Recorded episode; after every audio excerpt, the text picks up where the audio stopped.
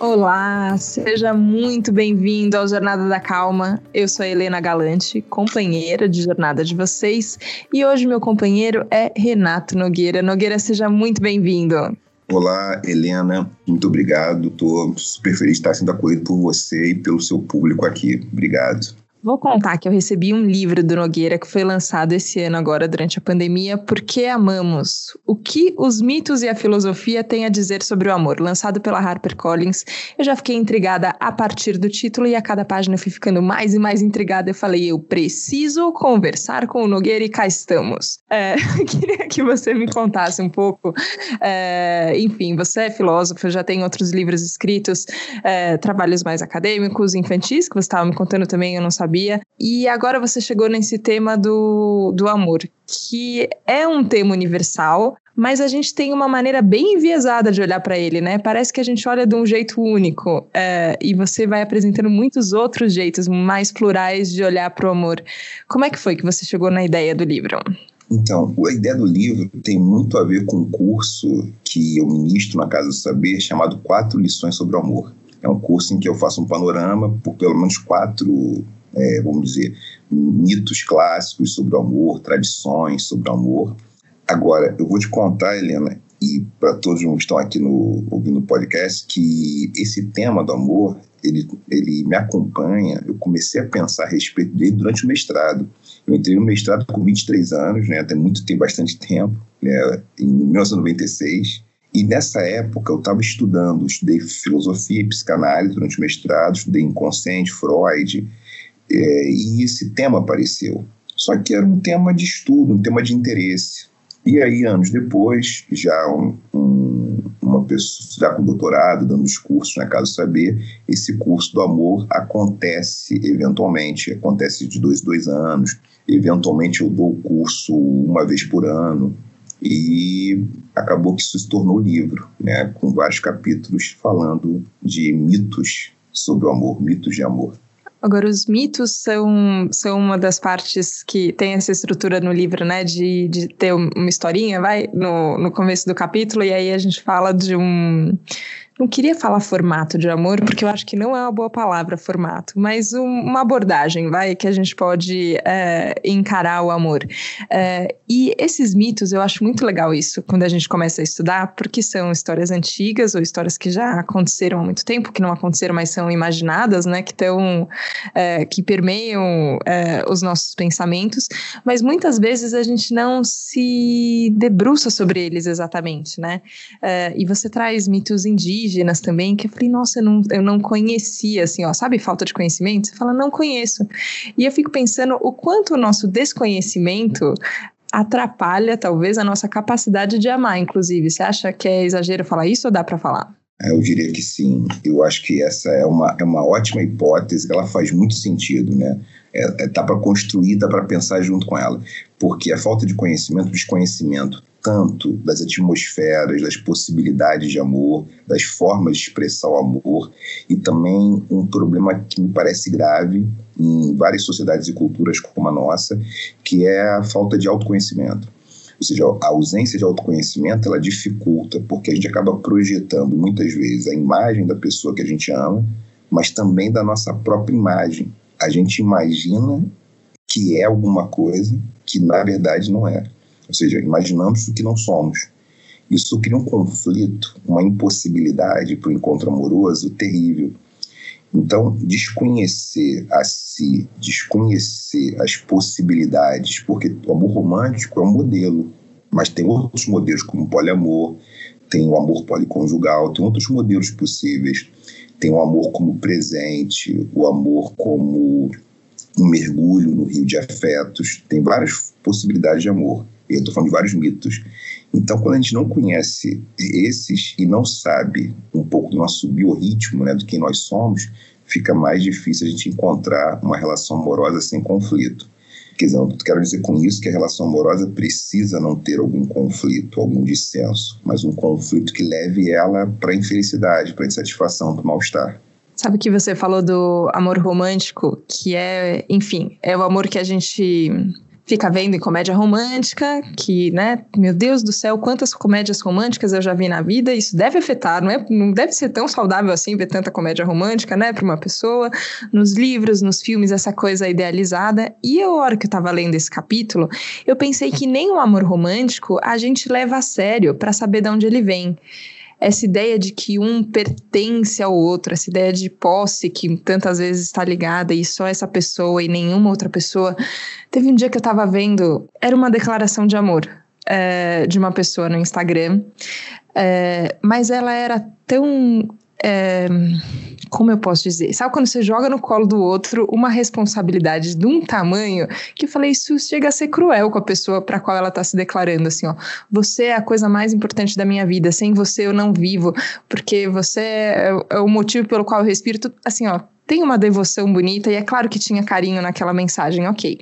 Só que que eu, eu entrei em contato com aquilo, eu fiquei um pouco assustada e falei, gente, será que será que é assim mesmo? E a hora que eu comecei, que no capítulo você fala do amor romântico e um pouco da ideia desde de casamento e de propriedade, de junção de, uh, de família, você fala, nossa, tem tanta coisa que a gente não sabe, a gente fica na superficialidade dele. E eu achei uma desconstrução necessária, mas nem sempre bem recebida, né? Como, como você percebe quando você coloca a luz, assim, sobre essas coisas que são quase dogmas nossos, né? Como as pessoas recebem isso, você acha?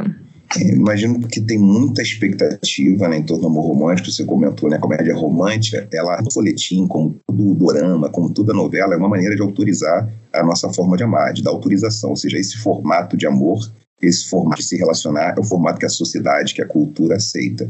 Isso vai ficando plasmado na gente, no nosso inconsciente, as nossas práticas, vai modulando o nosso imaginário e vai dando um, um, um, padrão de comportamento, né? Vai um pouco dando um, um, ritmo de comportamento. Então, isso é uma dificuldade. O que, que eu procuro fazer é lançar luzes, realmente é isso, lançar luzes para compreender como esse mecanismo funciona, que não é, na verdade, para dizer que isso, que isso não presta, que isso não é possível, eu acredito que em 7 bilhões, mais de 7 bilhões de pessoas no planeta, algumas pessoas podem ficar confortáveis nesse, nesse formato de relacionamento. Porém, não dá para dizer que isso pode ser universal. O que eu estou querendo, o que eu quero apresentar é justamente não podemos universalizar um formato, uma modulação do amor. O amor romântico ele coloca essa expectativa, né? A felicidade depende da relação do outro, tem uma complementariedade tem uma relação de que exclusividade, o sentido da vida passa por isso radicalmente. Então, mas tem outras formas de expressar o amor que não é dessa maneira, que não passa por isso. Então, é interessante conhecer até para saber onde a gente fica mais confortável. Porque não é possível que todas as pessoas do planeta fiquem confortáveis com o amor romântico. Agora, eu não faço coro com, com grupos ou teorias que dizem que o amor romântico acabou. Pode ser que algumas pessoas fiquem confortáveis como romântico nos casais, mas seguramente não, não deve ser a maioria dos casais, dos trisais, não deve ser a maioria. Com certeza, com certeza. Eu fiquei curiosa, descobri que eu fazia uma, uma confusão também entre, você citou poliamor e relação policonjugal, é, que não são a mesma coisa, né? Que são diferentes. E a hora que você estava falando um pouquinho sobre relação policonjugal, você deu uma dimensão social sobre como uma comunidade se forma, e aí, por conta dessa configuração social, isso também influencia como, como esse relacionamento existe, que eu nunca tinha pensado nisso. É, recentemente, a gente lançou na, na Vejinha é, uma coluna que chama Nosso Louco Amor. E a gente conta histórias de amor de pessoas. E recentemente a gente contou uma história é, de um casal de muçulmanos que a moça contava que eles não podiam se tocar antes do casamento. É, e ela desconstruiu isso lindamente, assim. Tinha uma questão da família muito importante também na escolha do... É, eles se encontraram, eles que resolveram casar, mas teve o, o, consentimento da família, esse aspecto social muito importante. E falei, nossa, a gente desconsidera isso completamente hoje, né? Juntei duas coisas na pergunta, mas eu queria saber mais dessa, desse contexto social, pensando em relação policonjugal e também pensando em outros formatos. Ali é uma relação monogâmica, um amor romântico, vai, vamos dizer assim, mas tem essa questão da família mais perto, mais, é, mais ativa, né? A, a participação social e da comunidade também. Tem, tem uma coisa importante que parece que talvez a gente possa pensar em dois eixos, né? um eixo de culturas, sociedades em que a comunidade, então, no sistema geral de comunidade, ela é o vetor de orientação e sociedades e culturas que o indivíduo né, é o vetor de orientação. Então, as pessoas decidem, deliberam o que elas querem. Em outras culturas, sociedades, não. Você comentou, né, falou do, do nosso Locambora, um casal muçulmano. Então, no mundo islâmico, com certeza tem valores. Dependendo das comunidades judaicas é, mais tradicionais, também tem valores. Né, em certas, o que é irrelevante na escolha de um parceiro ou parceira, tem computar o que a família pensa a respeito daquela, daquela pessoa, de onde ela vem. Em sociedades africanas tradicionais, tinha um padrão muito comum que ainda existe, né? O Carlos Moore, que é um grande pesquisador, que é uma pessoa que eu tive chance de conhecer em 2007, morou em vários lugares da África, conhece muito o continente. E ele comenta uma coisa interessante que eu, conversando com pessoas também de várias culturas africanas, que é isso. As comunidades entendiam que ninguém pode ficar sozinho se nem pode ficar sozinho, porque isso é ruim para aquela pessoa, ela tem que ser amada por alguém, ela tem que amar alguém, tem que ter um arranjo. E a densidade demográfica ela vai, ela vai determinar algumas ações. Uma, uma comunidade com muitas mulheres e poucos homens disponíveis, esses homens vão ter que ter mais de uma esposa. Isso tem a ver com o bem-estar dessas mulheres para não ficarem sozinhas. E o contrário acontece. Eu dou exemplos, né? Algumas culturas nômades, é, na, na, em, em, regiões ali do, da África Austral, a gente tem isso também, com mulheres com mais de um esposo. Então, isso é um fator. Então, o que acontece? De onde vem? A família se preocupa com isso porque o bem-estar da comunidade está em jogo, não é só o bem-estar do indivíduo. Não pode ser só a pessoa que tem que estar tá bem. Toda a comunidade precisa estar tá bem. Então tem outro sentido. Agora, o poliamor é um outro fenômeno, muito mais recente. O termo poliamor, na verdade, ele surge em 1990. A Morning Glory Zell Ravenhart e o Oberon é, Zell Ravenhart é esse casal que vai fazer um glossário. Né, eles são lideranças de um grupo poliamorista, um grupo fundamental que vai dar os tons, a configuração do poliamor, tecnicamente falando. Então, eu sempre coloco isso, né? Foi um texto que eu li algum tempo atrás, um livro muito, muito bacana. E quando eu fui ler o trabalho da, dela, da Morning Lorenzel Ravenhart, ela tem um livro e ela fala sobre isso, né? Como é que funciona, tem princípios poliamoristas, a compersão é um princípio fundamental. Compersão é o antônimo de ciúme, não pode ter ciúme. O que importa é que a pessoa fique bem, e você também Aí é diferente de policonjugalidade. O amor policonjugal, ele tem que fazer, ele faz um, é um outro formato, né? Porque ele parte de um outro princípio. O vetor de força, o vetor de orientação é da comunidade no policonjugal, enquanto no poliamor o vetor vem do indivíduo. A pessoa define. Não que a, não que a, pessoa, que a pessoa deixe de definir dentro de uma comunidade, mas ela faz parte de uma visão de mundo, que ela está integrada e que ela articula sua vida afetiva a partir dessa visão de mundo. Não pode ficar separado uma coisa da outra. Mas é engraçado, porque antes você tinha falado um pouquinho sobre, sobre a necessidade de conhecimento, né? De autoconhecimento também, para a gente desenvolver a nossa capacidade, inclusive, de amar. É, no livro você fala sobre, sobre filosofia, sobre amor ao, ao, conhecimento, à sabedoria. E eu ouvindo você falar agora sobre essas diferenças, e é, e é, diferente mesmo, né? A gente tem uma sociedade onde o indivíduo é o centro, então tudo tem a ver comigo, com, comigo individual, ou uma sociedade que a gente pensa é, comumente, né? Então tem uma comunidade, uma coletividade, eu vou pensar sobre essa. Só que eu achei curioso porque mesmo mesmo tendo essas diferenças que são grandes, tem uma coisa que é você desejar o bem. E é um é um conceito meio complexo. Filosofia está aqui para nos ajudar ainda bem. É, mas eu fico pensando isso assim, como é que a gente pode é, fortalecer na gente esse sentimento de querer o bem, eu quero o meu bem e eu quero o seu bem também. Eu quero o bem de quem está nos ouvindo e, e, você coloca assim, às vezes tem isso, tem um monte de fator externo, coisas que vão acontecendo, coisas que a gente pensa que a gente nem sabia que a gente pensava, e aí quando vê a gente está reagindo de um jeito que você fala, nossa, não era assim que eu queria agir, eu estou agindo dessa forma. Mas como você acha que a gente pode criar uma musculatura, assim, é, benéfica realmente, assim, ó, um, uma, um, um caminho de amor ao conhecimento que nos leve mais perto desse, desse desejar bondoso que inclui todo mundo e a gente também? Acho que essa é uma equação que não é nada fácil. É, em algumas culturas, em algumas sociedades, isso tem muito a ver com o seu papel numa comunidade. É, eu falo da cultura da Gara, né, um pouco, por exemplo, que é um trabalho muito legal, a Sobon Somé, tem o Malidoma Patrice Somé, que é um pensador muito interessante, né, nasceu em Burkina Faso, e ela tem um trabalho muito bonito que talvez dê uma dimensão desse querer bem numa comunidade, para fazer sentido. Ou seja, na cultura da Gara, assim como em outras culturas da África do Oeste e até também de outras regiões da África, mas só da cultura da Gara especificamente, e dos Dogon, por exemplo, quando uma criança nasce, a mãe tem que encontrar a canção da criança. Então, isso é um ritual básico.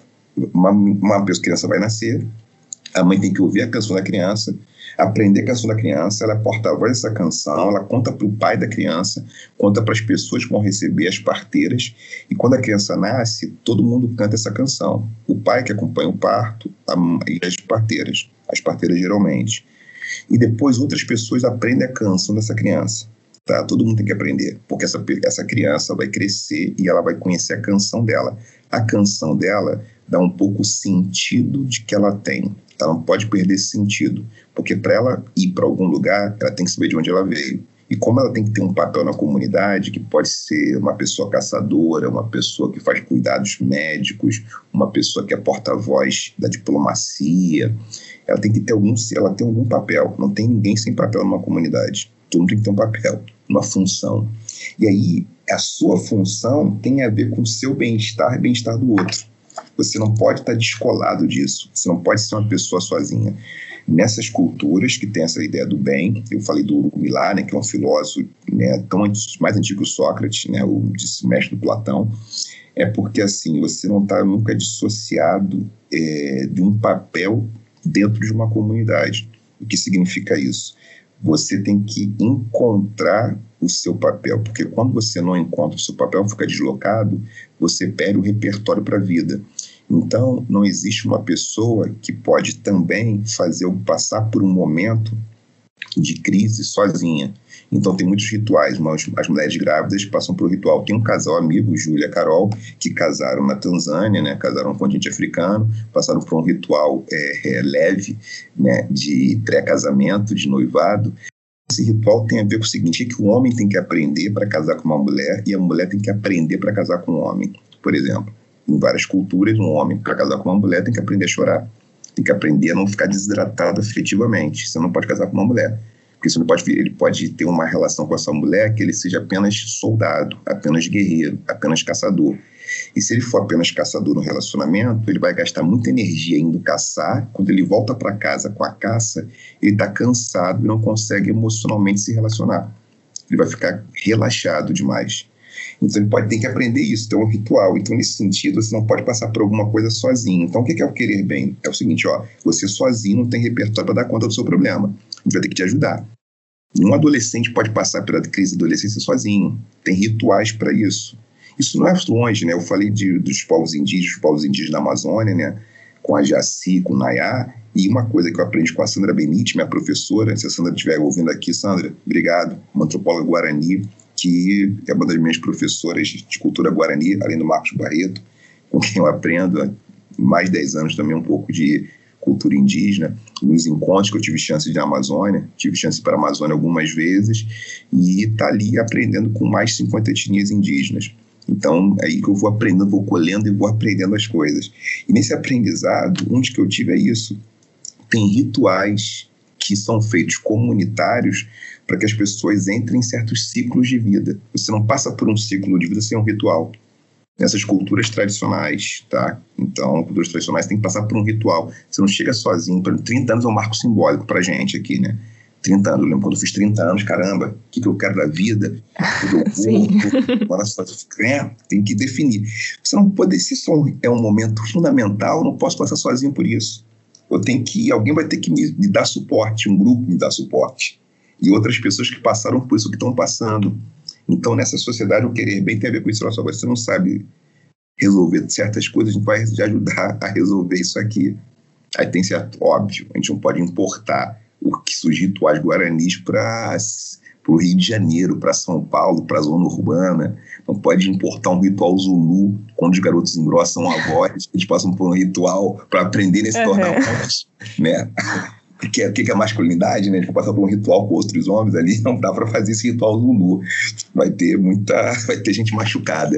Mas é interessante, porque isso significa que ele não sai, não está sozinho naquele momento. Então, querer bem é outra coisa. Aqui não, aqui a gente pode ser só. Aqui, nessa nossa cultura, faz sentido alguém ter 30 anos e pedir pizza, não sei, duas e meia da manhã sozinho, maratonando uma série de streaming. E não tendo com ninguém para falar a respeito daquela série. Então não é pedir pizza sozinho, né? Para conversar com alguém, não tem ninguém para conversar. Essas coisas, isso é impossível. Também é um, alguém vai dizer, um sufoco, né? Que você está inundado de gente te dizendo coisa. Eu fiquei encantada, adorei isso, porque tem um, é claro, eu acho que é, que é, importante a gente falar, né, que mesmo estudando, essa noção de que não adianta importar, a gente tem que prestar atenção nisso, né? É, é vazio, assim, se falar ó, dentro de uma cultura que não, é, que você não entende nem o significado exato do, de um ritual, por exemplo, é, não adianta, né? Só replicar, imitar não, não resolve. Só que essa consciência da necessidade de um ritual ou de um, de um pensar sobre, né? É, e eu tenho a impressão não sei, uh, os ouvintes de, aqui do Jornada da Calma me corrijam depois se eu estiver errada, mas eu tenho a impressão que um episódio acaba funcionando como um pequeno ritual, que a gente faz assim, ó, deixa eu me dedicar a uma conversa e eu agora vou estudar um pouco sobre isso dentro de mim. Deixa eu ver aqui ó, o que, que eu penso sobre o amor, o que, que tem dentro de mim sobre isso. E normalmente as pessoas procuram os convidados ou me procuram também depois para comentar uh, essa noção de que a gente não dá conta sozinho, que a gente, mesmo às duas da manhã, se a gente manda uma mensagem para alguém, a gente fala, eu tô sozinho aqui, eu preciso compartilhar essa necessidade humana que a gente tem de trocar e de falar. Eu acho que se a gente tem isso em mente, é, fica mais fácil da gente descobrir qual é a nossa canção. Eu fiquei pensando nisso, assim, a gente não pensa nisso, né? Que a gente tem uma função na sociedade. E é verdade, ninguém é inútil, todo mundo tem uma função é mais complicado descobrir aqui, eu em São Paulo, com tantos milhões de habitantes, qual é a minha função? Talvez seja, mas não é verdade que eu não tenha função, né? E, e só de saber isso, eu acho que acende dentro da gente uma. Que seja uma vontade de busca, né? De, é, de entendimento. Achei incrível. Tô encantada, Nogueira. Não, são, é, são coisas assim que mudam, né? E muda de lugar para lugar, né? De cada região. Você falou assim do um, um, mito que eu gosto muito, né? O capítulo sobre Vitória Régia, outros. Eu gosto de todos os capítulos, né? O capítulo do Assogon Fussomê, o capítulo Caminho do Amor, o capítulo do mês do a gente comentou Amor Romântico ao Poliamor, esse capítulo do Mergulho dos Afetos, que é quando ela entra para procurar a lua, que ela se apaixona pela lua ela tem que se transformar para a Lua aceitar ela, né, ter uma transformação né, na personagem. Então, acho que é isso. E gostei dessa tua ideia, ou seja, a gente poder aprender com outras possibilidades para poder enriquecer. Porque é uma jornada muito difícil, né? Eu, eu, me parece, eu acho que é muito difícil, a gente tem visto, né? Os dados mostram isso, aumento de divórcio, separação, conflito várias coisas que difíceis no relacionamento, nas separações, as pessoas se transformam no fim do relacionamento, né? Ou demonstram algo que não, apare, não parecia que elas tinham tipo de comportamento. Então, eu penso que tem muito a ver com a dificuldade da gente suprir aquela expectativa que você comentou é, na declaração de amor na rede social. É como se a pessoa fosse algo que ela não é, que ela não é, é assim, é quase desumano você ama quase uma divindade, né? E você tem que ser quase uma divindade, uma semideus, um semideus para ser amado. E não, tem problema, tô, tô assim, tô com isso, eu não sei. Você pode dizer não sei, você pode ter fraqueza. É isso talvez possa ser a possibilidade de uma relação amorosa. Você não tem que dizer para a pessoa o que ela tem que fazer também. Então isso é uma é uma ânsia. A pessoa tem a sua sua caminhada, sua jornada profissional, suas escolhas e ela está contigo, mas você não precisa ser a tutora dessa pessoa. Então, tem várias tensões que eu acho que a gente acaba lidando, porque também joga uma expectativa muito grande na pessoa amada.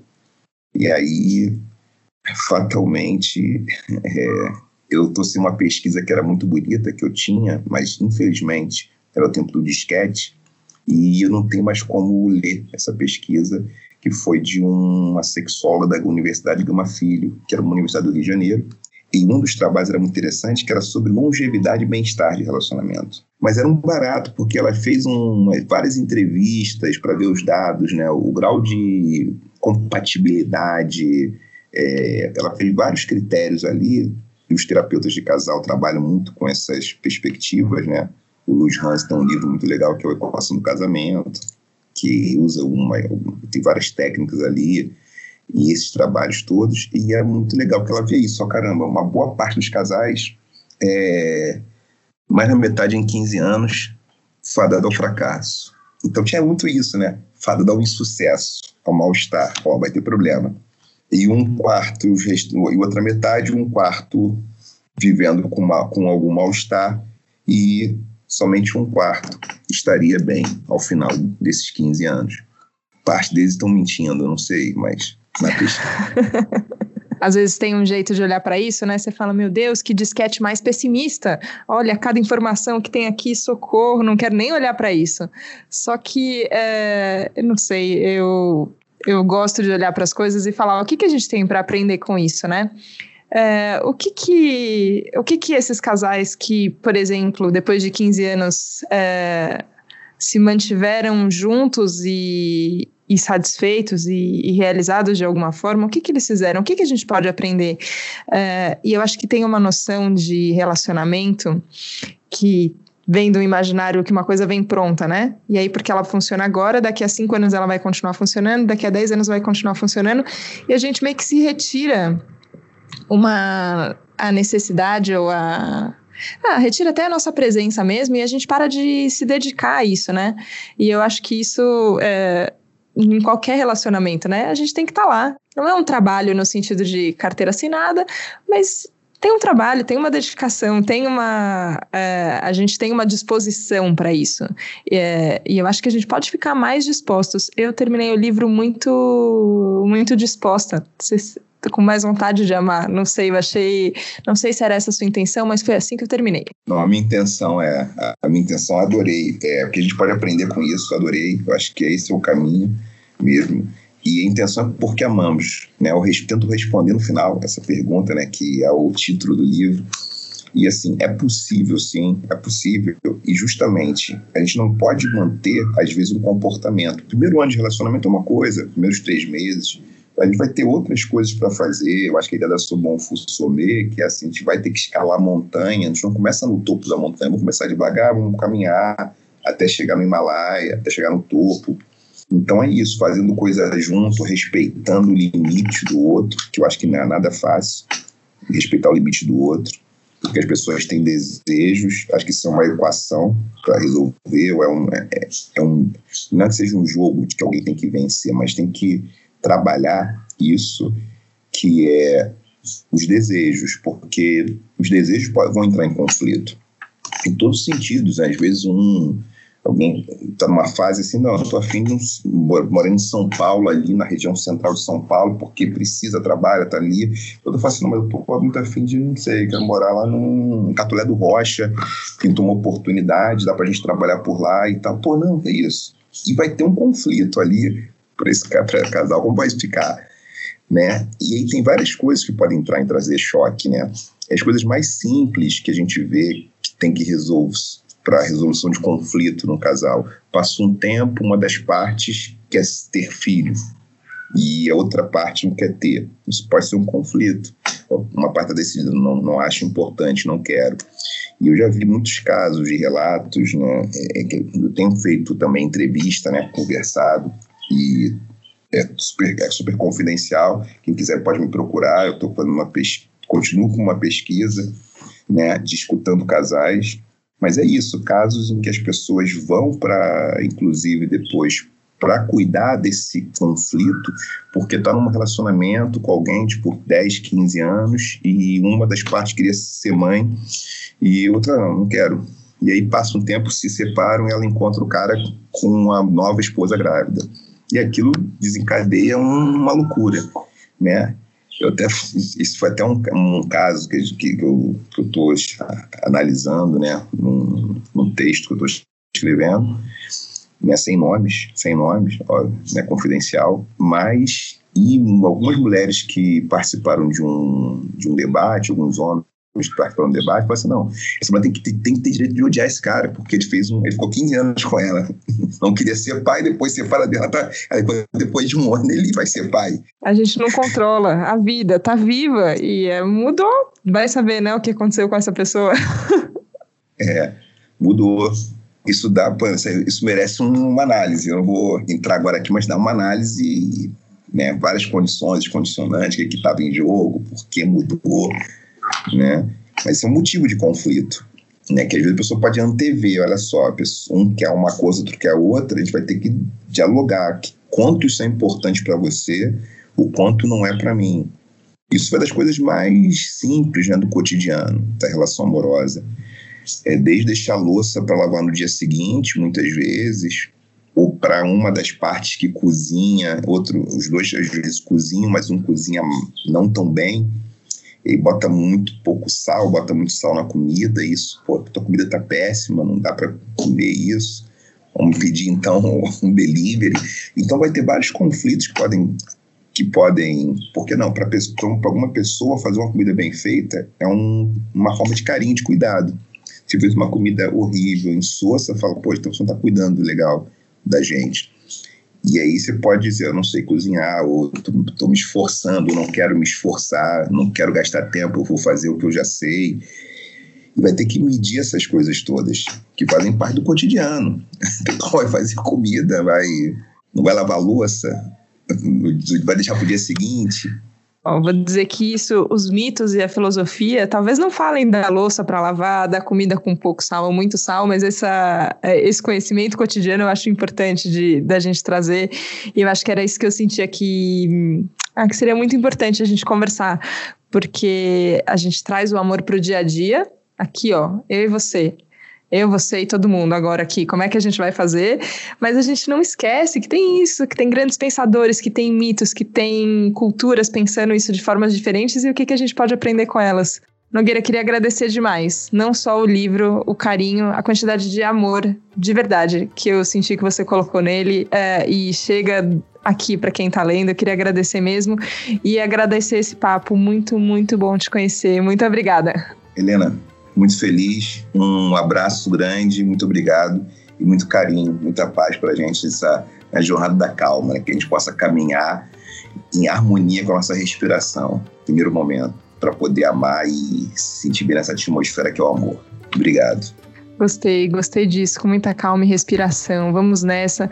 Ouvindo a voz do Nogueira, voz deliciosa, hein, Nogueira? Gostei, gostei muito, muito obrigada. Obrigada a você que nos acompanhou aqui no Jornada da Calma, com tanto amor. Obrigada, obrigada. Meu coração fica em festa por saber que você está aqui acompanhando essa conversa, se abrindo para conhecer tantas pessoas incríveis. Muito obrigada pela companhia e a gente se vê na próxima segunda. Um beijo, tchau, tchau.